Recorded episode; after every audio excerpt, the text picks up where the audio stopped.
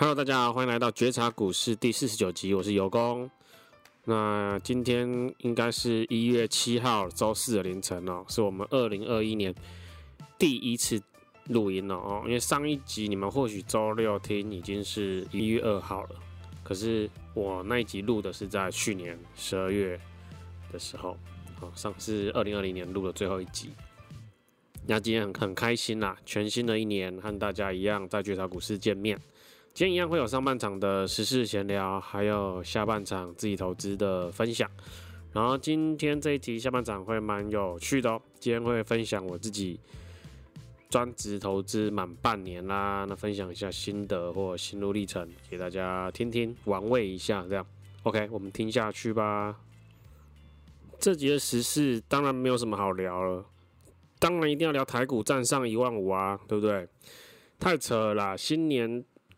第一第一天吧，我们台股就站上一万五。那因为有共有许多投资的同好一起在讨论嘛，然后他们都说：“哎、这样子 要不要撤退了，或是怎么样？能不能继续投？”那有功分享一下自己的经验，那听众们朋友们也可以听一听，然后和周围的投资同好一起讨论。我们投资没有对或错哦，只有适不适合自己或喜不喜欢这些资讯而已。Let's go，来。我认为啦，我有功认为仍然在这几个月，目前我先看这几个月，我也看不到明年或后年。这几个月目前有功仍然是看多，但是看多我们要分很多看法角度。这种看多不是去年二零二零年那个四月初那个看多，不是随便买个大便买个屎就会涨哦。这个看多是你必须提防。获利啊，公司营运的获利没跟上涨多的股价的个股的股票哦，它营运的获利跟不上它最近的涨幅哦的企业，如果你有买，那恭喜你，你应该有赚到钱，赶紧卖了吧，哦，赶紧先卖了。要选那些还是仍然哦获利有获利有成长哦，营运上有成长，但是股价还没有涨多哦，是成正比的。是相匹配的，就还有空间可以继续涨的。那看多啊，一样啊，货币政策又还没有改变，全全世界的央行的货币政策又没有改变，仍然是宽松的嘛。那经济数据仍然也是表现还是有复苏的嘛。像美国最近公布了制造业的采购经理人指数，也创近期新高嘛，也创高嘛。哦，所以这几个月看去过去，至少今年第一季是没有问题的。股市上面不要有太大的意外。哦，应该是没有任何问题的。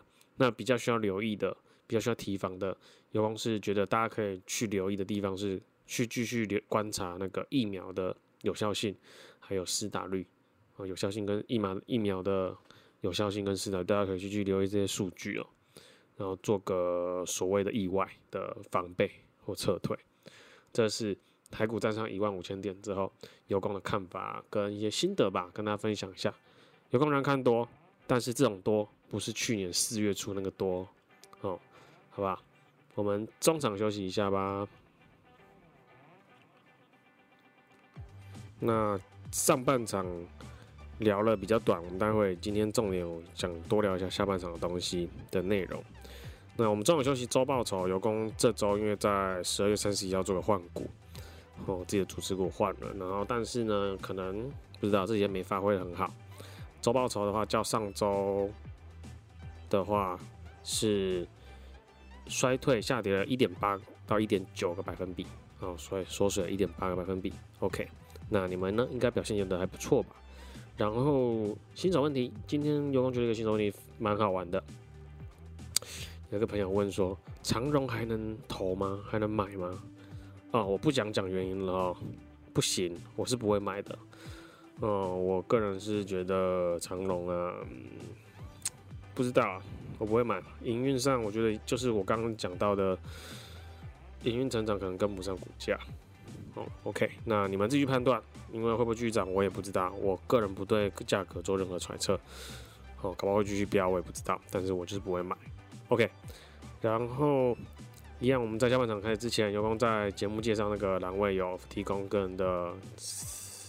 信箱、Facebook 等等资讯，那需要或是有另外额外提供的服务，比如说订阅服务、优质企业订阅服务，或者是呃台股一对一的家教班哦，也可以经验一些技术家教班，也可以做询问。那我们进入下半场，Let's go。那今天的主题就是有功专职投资满半年啦，从去年七月到一月，七月初嘛，七月初到现在，八九十十一十一，对啊，满半年，然后分享一下心路历程。那其实上次记得满三个月有分在节目中分享一次，这次是满半年。那讲一下蛮大的感触。我们先讲什么叫做成功的专职投资好了。我先分享我的状况。我认为啦，如果说你专职投资下去，你的资资产都能持续的成长，然后甚至能获利，能 cover 掉你的生活的费用、生活支出，然后还能让资产继续成长，我觉得才符合。成功的专职投资，你要想哦，如果你没办法 cover 掉你的生活支出，甚至好刚好可能 cover 掉，但是没办法让你的投资部位资产继续成长的话，其实那你就不要专职投资啊。你其实原本有工作、有收入、正常稳定收入的状况下，然后投资是边旁边边做的，这样子可能会比较适合吧。好，那油工刚好前三个月有达到，然后到现在半半年了也是有达到，而且。也比预期的好一些哦，就是我的我的支出，生活支出，所有的可能贷款啊，或者是生活费都 cover 全部 cover 掉之外，我的投资部位的资产仍然继续保持成长哦，继续放大，这才是有功认为你要符合你全职投资能继续做下去的条件，如果都没达到，没办法达到。那我建议还是先稳稳的工作，边工作边投资，累积投资部位，好，让的投资部位放大，那让你的报酬报酬率的产生的绝对金额能 cover 掉我刚刚说的支出，以及让资产继续成长，好不好？好，那其实我先讲我觉得的好处，专职投资的话，其实让我的专注力、投资专注力更集中，哦，更专注。那以前在工作的时候啊，因为你工作有自己要解决的事情嘛，工作内容，那利用休息时间、下班时间才能做投资的思考，还有投资的研究、挑股啊、决策啊等等。那在专职之后，当然时间运用上更自由，你能更专注，烦恼比较少，工作我们少了工作的烦恼嘛。那有关感觉效率好很多哦。这边是我觉得的好处，跟大家分享一下。再来还有一个好处，我觉得就是愿意做专职投资者的人追求的。其实我觉得财富并不是，后来想想财什么钱呐、财富啊，这其实并不是，因为其实很多工作一他的收入也很高啊，甚至月月薪二三十万、三四十万，年薪几百万的工作也是有啊。那并不是说一定要。投资嘛，我一定要玩做股票嘛。那其实我觉得得到最大好处就是自由嘛，你是不用看人家任何人的脸色。这我在三个月分享，满三个月分享的时候就提到，这是我的目的，我做专全职投资者的目的。自由，你只要你就是对自己负责，你没有不用看客户脸色，不用看老板脸色等等。但是。相反的，你的时间管理嘛，你的时间的搭配运用，因为毕竟我还有兼一些兼差，譬如说我的台股家教分享班啊等等，时间搭配、研究股票的时间等等，还有可能生活的时间。我所谓生活时间是你跟另一半的相处嘛，有跟朋友的聚会等等，私人时间就安排得很恰当，然后安排的衔接比较舒服一点，那就是另一门功课了。但是相对来讲，得到自由，心灵的自由，哦，自己掌握时间的自由。我觉得这个价值是我所追求的啦，哦，反而我觉得什么金钱那些导致其次，因为我这个人其实欲望物欲没有很高，哦，吃个卤肉饭、吃干面都可以很满足的人哦，对物欲其实没有很高，还是以自由心灵的自由比较向往，这是我觉得第二个好处，也是我觉得最大的好处，分享给大家。再来，我想聊一下这半年认为体认到，其实专职投资它等同于什么状况？哦，让大家大概了解一下。这半年来，或许我之后在更久之后，我有更更多心得啦。但至少做了半年，我认为我体验到两种状况：专职投资等同创业，等同你自己做个生意啦。或等同反正就是不管是个个人工作室或者什么，就当做自己是个小老板了，对自己的呃盈亏负责嘛，你的投资的绩效负责嘛，不然你会没有生活支出就没有着落。OK，所以你可能要更精进自己的技术，更精进自己。如果是就当老板，不是要更精进自己的经营企业能力嘛？那你专业投资你要更精进自己的投资能力、投资观念等等。就等同创业哦，做好波动收入不，呃，收入是波动的，有起有跌，甚至会亏损的状态。心理调整要调整到做生意，当小老板，当企，甚至我是觉得没必要到企业家，就至少当个生意小生意人的一个心态。OK，那再来，专职投资有功认为啦，不等于财务自由。哦，财务自由是我今天我就躺在那边，什么事都不用做，那才叫财务自由。很多投资朋友认为，哦，我专职投资，我专职投资了，我的资产有或能力有办法到专职投资了，我财务自由了。没有，你没有财务自由。你的操作就是在工作，你的研究就是在工作。OK，你研究总经，去收集总经资讯，分析这些资讯。你研究个股，研究股票，研究企业，选择做决策要投哪一支，这些都是工作，你并没有财务自由。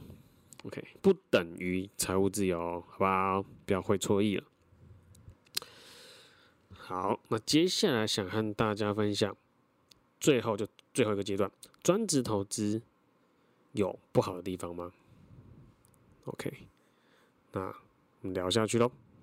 有的，我们专职投资者最怕的就是大修正，因为我只做股市啦，我没有像可能有些专职投资者他什么都做啊，货币也做，货币就是美元那些叫货币嘛，然后可能期货也做，选择权也做，或者什么一些债券也做，啊，比特币也做，哦等等。有光只做股票太股，而且只做太股，只做股票，只做现货。只做多，OK，我是这么单纯的专职投资者。那我最怕的东西就是股市、全球股市还有股市的大修正或崩盘，会不会有那一天？一定会有。那有功最努力的，反而不是挑股啊、决策，那个我觉得就是一定有到一定能力，我才敢专职投资嘛。就是可能自己认为有七十分或八十分的水准，我才敢专职投资嘛。所以就反倒是不是最。努力在这块，我反而最努力在这怎么哪一块？反而最努力在研究股市崩盘的现象会发生什么现象啊？什么征兆？或是就算我遇到了，我要怎么撤退？规划这些事情上，因为我因为我追踪很多投资粉专，那有些投资粉专就会，我不知道是语带酸意还是什么，就说啊，你们这些主动投资者啊，或者什么什么啊。多头趋势之后就很风光啊，一帆风顺啊。等到崩盘的时候，我看你们怎么样呢？就一堆比较酸言酸语这种。但是他们没有想到，其实我们主动投资者其实也时时刻刻在想着崩盘。我们也是很怕崩盘、大修正。我们那时候我们要怎么做撤退？怎么做最快速的撤退？或能看能不能提早看出征兆？好，我我我反而我我不知道其他的主动投资者是有没有做这方面的准备。但是油工其实。放最多心力和心思的地方，不是在挑股，那些我已经做的蛮熟能生巧，或者是交易决策我已经做的蛮熟能生巧。有功反而最专注的是在怎么提防大修正、股市大修正或大崩盘，或能不能撤退的完美，撤退的比较让亏损少一些。嗯，这是我们主动投资者最害怕的一个地方。那你就回到刚刚我讲的嘛，为什么要把自己当做生意人？生意人也会害怕景气啊，还有那个产业的景气的循环到了一个末端嘛，到了衰退，到了不景气的时候，好的生意人、好的企业家，其实不是在在顺势的时候在思考那些顺势，因为你底下的工那个员工或是主管就要帮你做这些景气好的时候的营运嘛。好的企业家、好的生意老板，应该是要为未雨绸缪，要思考的是，万一景区衰退，我这个餐饮业，或我这个航空业，我这个科技业，我这个钢铁业，在景气衰退的时候，在这个产业衰退的时候，我们要怎么做应对？那其实专职投资者也这样，做台股、做股票，你在整个股市修正、大修正或崩盘，你要怎么做应对，或怎么做撤离？哦，这才是我觉得最重要需要去思考的地方。这个专职投资者需要去思考的地方。那有功自己也早就准备好了，因为我不做，做我只做多，我不做空，我也不做其他的债券，什么 P B 险、黄金那些什么我都不做。我的因应之道也是跟大家分享了，应该说没兴趣的人就听，有未来想做专职投资者的可以参考哦。可能明年或今年下半年或明年或后年遇到崩盘或大修正。有功的做法就是全现金，全现金哦，不持有另外的金融工具，等到崩到景气反转才再继续做。那这个时间或许会短的话可能半年多，长的话有可能一年、两年、一年半、两年哦，一年或一年、两年等等。那所以油工早就准备好那个啦，这个时间的，所以最主要的防疫目防御的事情就准备好生活费嘛。有功也早就准备好两到三年的生活费啦。那这两到三年生活费是不含原本的投资部位的哦，是你要景气复苏的时候，你不能因为花掉这些两三年的生活费而让你的投资不会缩小，是要另外去准备的。哦，这是我直接做的预防措施，就可以让我等到景气复苏再直接上战场，直接继续回到投资的轨道上，就这么简单，没有别的了。持有全现金，然后可能就去做一些别的事情，有兴趣的事情，就可能时间就更闲更闲这样。然后生活费准备充足，你那可能空头会牛市，呃，熊市会走一年甚至一年半或到两年，长的话可能会接近两年哦。那你要够不够生活费支出？这都是全职投资者要考虑的。好，好吧，就是先暂不时离开股市。当然了，不知道什么时候会发生，有可能搞不好这两年都不会发生。我们大家只是揣测嘛，等到发生我们再来再来说嘛。所以全职投者不是那么的大家想那么简单哦。我有一定的能力，我选股啊，买交易策略有一定的能力，然后我资金可能到某个水，我就开始做全职投者。你要想的面向有很多，怎么撤退？哦，好，万一进入熊市，你要做什么事？你要去，你的收入没办法 cover 掉你的时候，你要做什么事？这都要思考清楚的。好啦，那今天聊的比较多，也很开心我能撑半年，好不好？看我们能撑一年，好不好？如果撑更久，再找之后再找一集和大家分享，搞不好会有更多全职投资的心得分享给大家。OK，喜欢有功的节目，帮我订阅或分享给周遭要投资台股的朋友啦。我们下周见，See you。